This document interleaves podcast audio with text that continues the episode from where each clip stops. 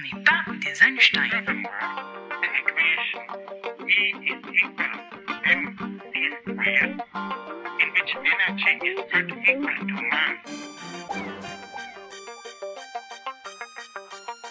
On n'est pas des Einstein.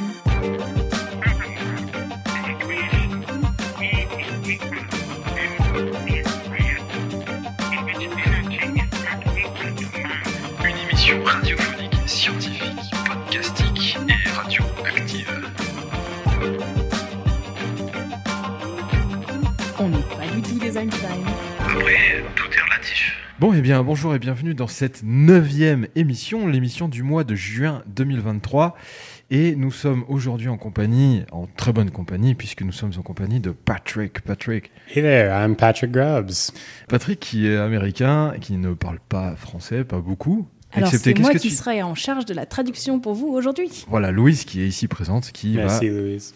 Merci à toi. Euh, donc, dans un premier temps, je vais vous présenter un petit peu les news scientifiques des mois de mai et de juin.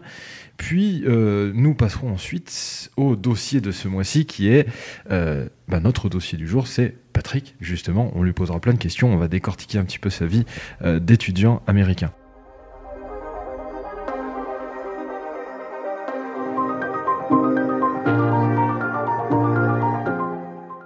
Nouvelle assez bizarre puisque un fœtus est né dans la tête d'un fœtus. Et oui, en effet, vous avez bien entendu, la jumelle d'un bébé qui se trouvait dans son cerveau. C'est-à-dire que euh, ce sont deux jumeaux et le fœtus de l'une des deux se trouvait dans la tête de l'autre.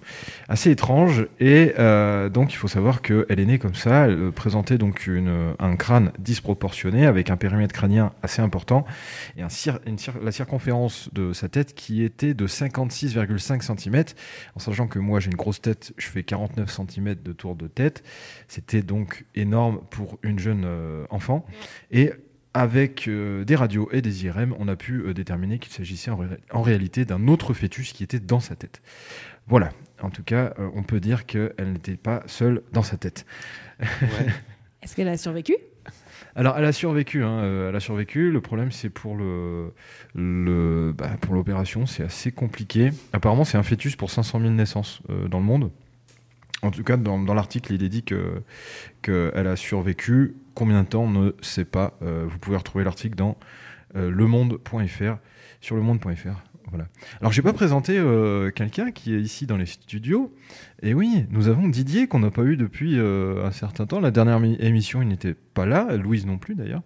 Euh, donc voilà, Didier, bonjour. Bonjour à tous. Et bonjour. 111 ans après la disparition, enfin pas la disparition, mais plutôt le naufrage d'un bateau très connu qui s'appelle le Titanic, on a retrouvé un collier en or et en dents de mégalodon. Oui, oui, en dents de mégalodon. Vous savez ce que c'est que le mégalodon? C'était pas un dinosaure euh, aquatique par hasard? Ouais, c'était. un- Alors, c'était Ah, pas un dinosaure. hein. C'est pas le dinosaure qui essaye de tuer Jason Statham dans. Ce n'est pas un dinosaure. The Megalodon. What is a megalodon? Uh, Megalodon is a prehistoric shark that's way bigger than any of the sharks that are alive today. Un mégalodon, c'est un Hmm. requin préhistorique qui est bien plus énorme que tous les requins de nos jours. Exactement. Un mégalodon, c'était assez énorme. On avait euh, la bouche ouverte d'un mégalodon, ça fait à peu près 1m80 euh, environ. Une dent de mégalodon, ça fait, euh, vous ne le voyez pas ici, mais c'est à peu près la taille de ma main, c'est-à-dire à peu près une vingtaine de centimètres euh, de long, ce qui est assez énorme. Et euh, on a découvert ça grâce à des imageries de technologie 3D, en fait. hein, et on, sait désormais qu'il repose à près de 4000 mètres euh, sous la surface de l'eau. Donc euh, bah, tout le bateau, le, Titanic, hein, depuis 1912. Et donc on a pu, en scannant numériquement l'épave du bateau, on a pu déterminer qu'il y avait eh bien, ce fameux collier en or et en dents de mégalodon. C'est juste énormissime. Vous pouvez retrouver ça sur le site de Géo, l'article euh, de Géo.fr. Alors, euh, dernière chose. Euh, Oui, Didier, dis-moi. Est-ce que vous connaissez euh, euh, la race, en parlant de mégalodon, la race de dinosaure la plus généreuse? L'espèce de dinosaure la, la plus plus généreuse. généreuse? Ah non. C'est les apélodons. Merci Elle est pas mal, elle est pas mal. Je sais pas si on peut la traduire celle-là en anglais. Un appel au don. C'est intraduisible. C'est we, ca- ça. we can translate it. Alors, euh, une bonne nouvelle, une bonne nouvelle à vous annoncer. La cigogne blanche, bon, tout le monde sait ce que c'est qu'une cigogne, c'est un oiseau. Eh bien, elle a fait son nid dans le Cantal et c'est une grande première. Pour la première fois cette année, la cigogne blanche a fait son nid dans le Cantal. Donc, on a euh, des cigognes qui peuvent, euh, qui pourront très certainement se reproduire dans le Cantal. Donc, on aura des euh, petites cigognes d'ici quelques mois et elles se sont, elles ont fait leur nid dans le bassin d'Aurillac, à côté d'Aurillac.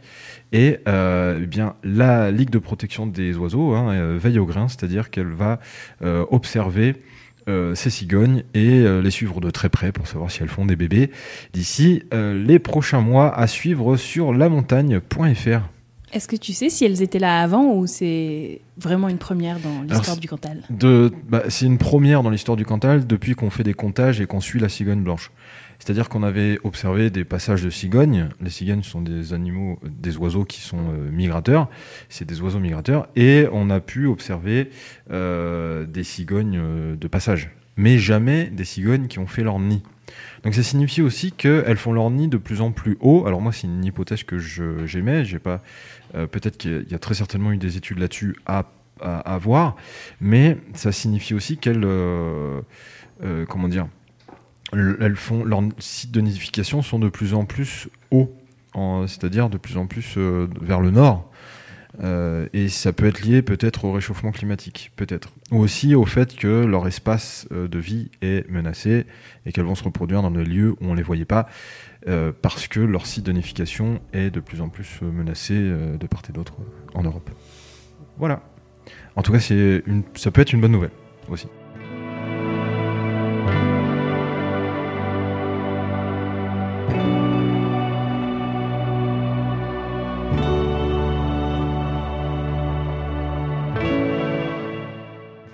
Alors pour cette émission du mois de juin, euh, nous avons ici dans les studios une euh, personne qui s'appelle euh, Patrick Krebs, on l'a présenté tout à l'heure au début de l'émission, et qui nous vient des États-Unis.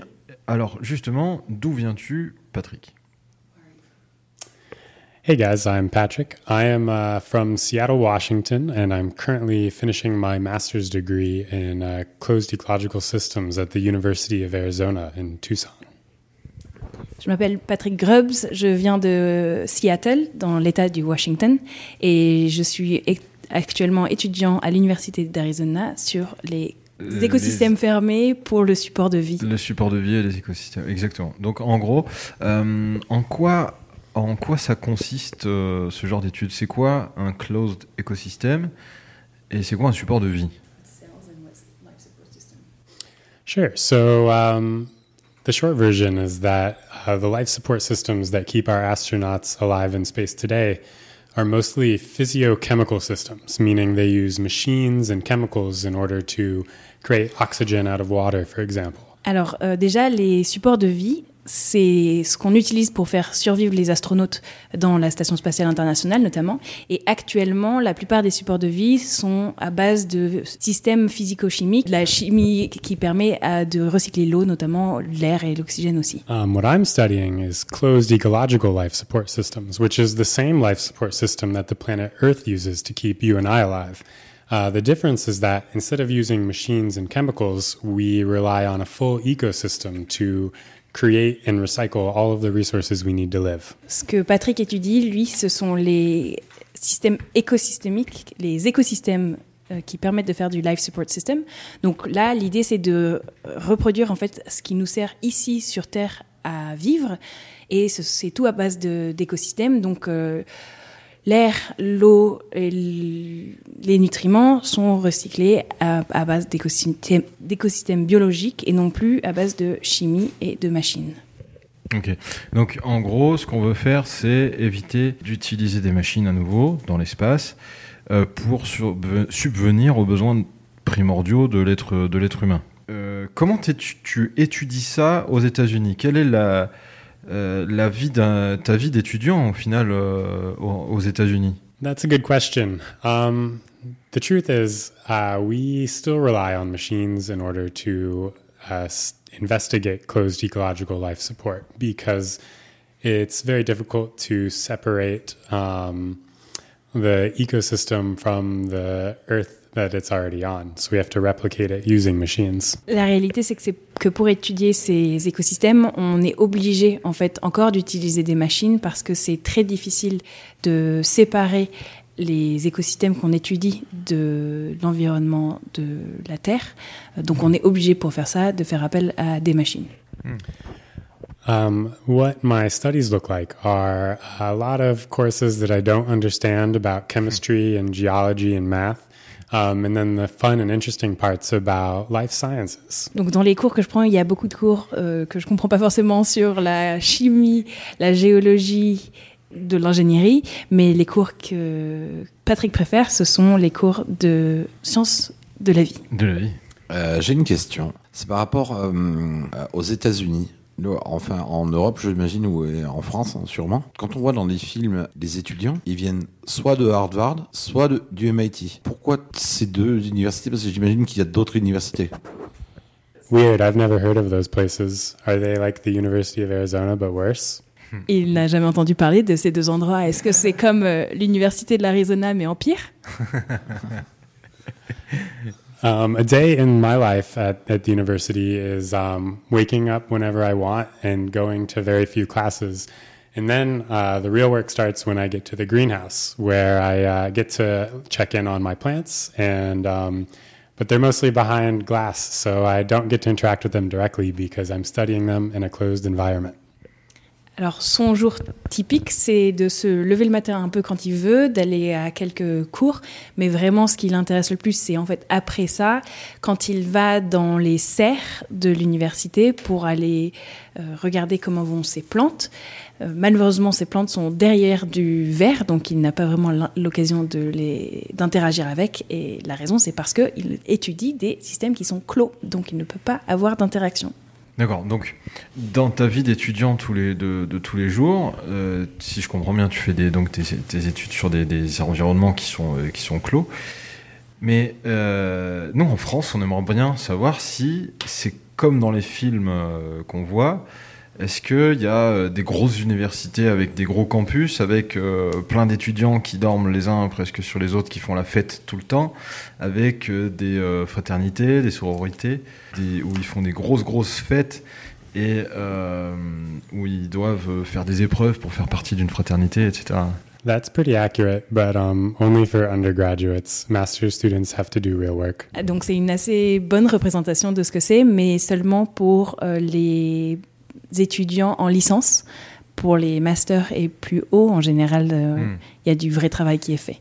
Mais Hmm. la semaine prochaine, alors ça c'est moi qui rajoute, on va interroger quelqu'un qui est en licence, donc on pourra lui Hmm. demander comment ça se passe. Et oui, dans l'épisode prochain, dans l'épisode du mois de juillet, vous aurez donc euh, à nouveau une étudiante, euh, cette fois-ci euh, une étudiante américaine, qui parlera de la true life of euh, American student.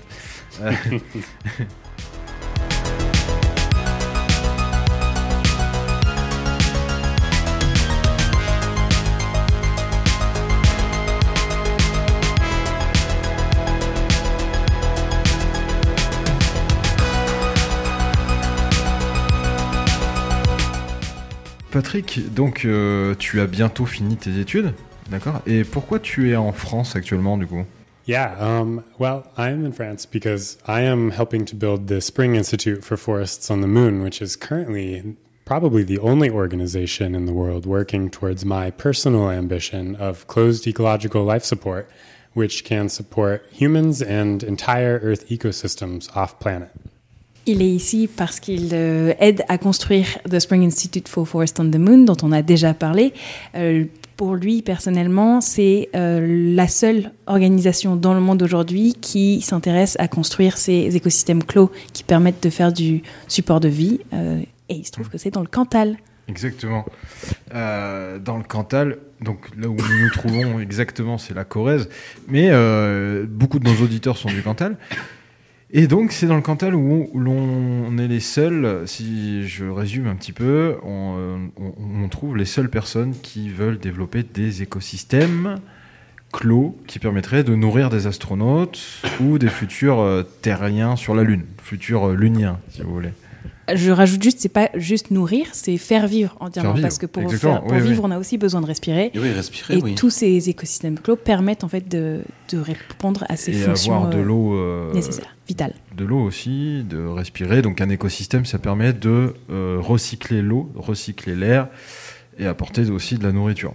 Donc tout ça dans l'espace, dans des écosystèmes qui sont euh, clos. Et pour Patrick, ce qu'il vient de dire à l'instant, c'est que euh, on est les seuls à vouloir développer ce genre d'écosystème. Euh, et d'après lui, les seuls au monde. Sure. So um, we actually started investigating closed ecological life support back in the 70s with both NASA and the Soviet Union programs, um, trying to understand if we can let astronauts survive in space using just plants. Um, at that time, the answer was no. Alors, pour rajouter un petit peu, on a commencé à regarder ces sujets dans les années 1970. Euh, les États-Unis et l'Union soviétique, euh, ils investiguaient si c'était possible de faire vivre des astronautes avec juste des plantes. Et à l'époque, la réponse c'était pas possible. But technology has advanced quite a lot in the last 50 years. And um, now, with new sensor technology and new life support technology, both bioregenerative and physical chemical, it's looking a lot more realistic that we could move an entire Earth ecosystem to space and use it to support life. Mais depuis les années 1970, il y a eu énormément de progrès technologiques qui ont été effectués, notamment au niveau des capteurs et des suivis euh, technologiques de ces écosystèmes. Et on pense qu'en fait, actuellement, on est dans une bien meilleure position pour pouvoir euh, faire ces supports de vie complètement euh, biologiques et biologique et- D'accord. Donc euh, ouais, on est sur, on est dans les, les prémices, donc vraiment euh, les balbutiements de nouvelles technologies pour le spatial, pour des voyages spatiaux lointains, mais également peut-être aussi pour, on peut imaginer, des stations spatiales sur la Lune ou sur Mars. Euh, on a Mars en ligne, en ligne de mire peut-être aussi. Yes, absolutely. Um, we've been limited to cislunar space, the space between the Earth and the Moon, because all of our space missions have to be resupplied from Earth frequently. But if we want to go further, like to Mars, we have to bring everything we need with us and then be able to recycle it indefinitely. Hmm.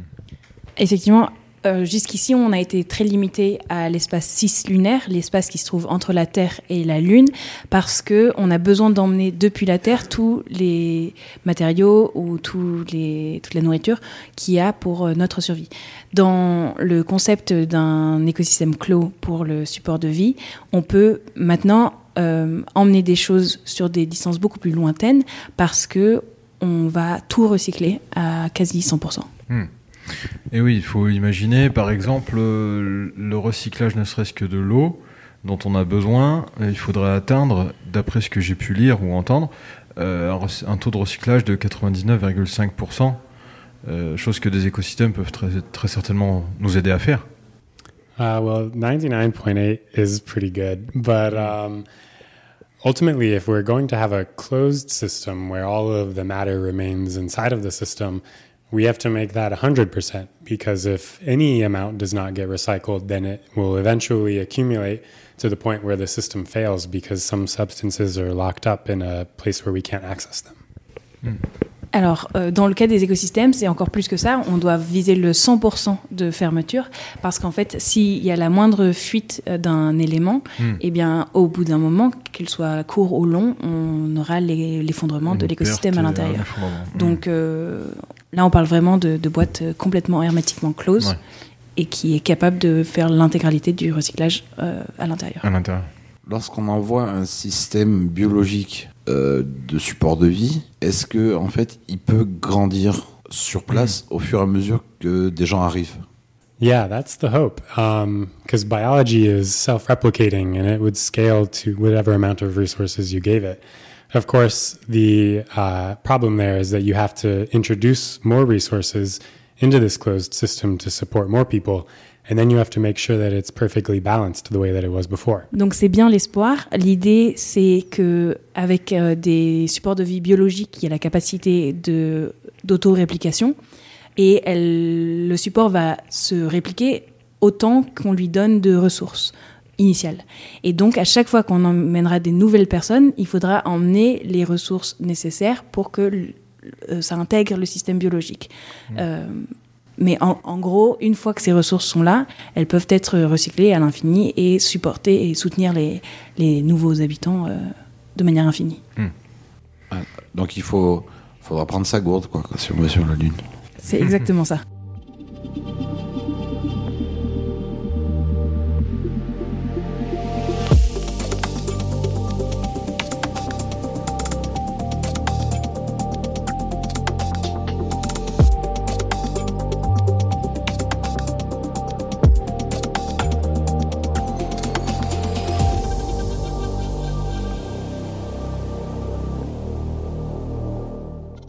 Comment t'es venue l'idée d'être scientifique? Comment t'es venue l'idée de t'intéresser à plutôt de t'intéresser à ce sujet-là quand t'étais plus jeune? Um, for my birthday one year, my girlfriend gave me uh, instructions on how to make a terrarium. And then I learned about Biosphere 2, which is the world's largest terrarium. And uh, that was it. Ever since then, I can't stop thinking about it. Pour un de ses anniversaires, sa petite amie lui a offert un kit pour fabriquer un terrarium.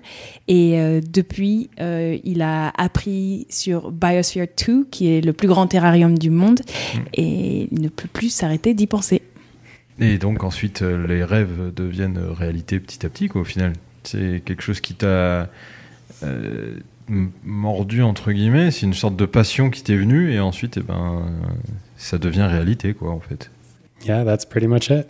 Quelle est la vie d'un ado à Seattle? Comment euh, Uh, to be honest, I was not in Seattle when I was a teenager, but probably it had a lot of grunge and rainy weather. Grunge, the music genre, yeah. and maybe also clothing. Du grunge et de la pluie. Alors le grunge, bon, si on peut citer un groupe hein, pour ceux qui nous écoutent, c'est Nirvana. Mais quel genre de quel genre de, de musique t'écoutais toi, par exemple? Um, this isn't the answer you wanted to hear, but I like country music. C'est un mélange un peu bizarre d'entre grunge et country music. It's uh, synergistic. Très bonne synergie. Et, entre euh, les deux. Ça- Alors tu dois être euh, très content d'être dans le Cantal parce que dans le Cantal, les gens adorent euh, comment dire, les musiques euh, pas country mais traditionnelles. Hmm. On a pas mal d'accordéons, de balles et encore de balles et d'accordéons. hein. Hmm, c'est vrai. Yeah, all of the cows make me feel very at home. Les vaches euh, lui font vraiment se sentir à la maison.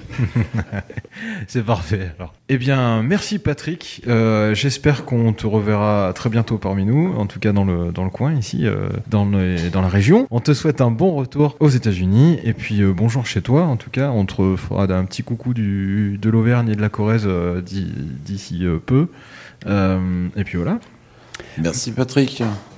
Merci beaucoup, uh, Florent and Yves Didier. This was very fun. Let's talk again soon. Eh bien, euh, l'épisode du mois de juin est terminé. On se retrouve pour le prochain épisode. Ce sera l'épisode 10 pour le mois de juillet. Et puis, je vous souhaite à toutes et à tous une très bonne fin de journée. Au revoir.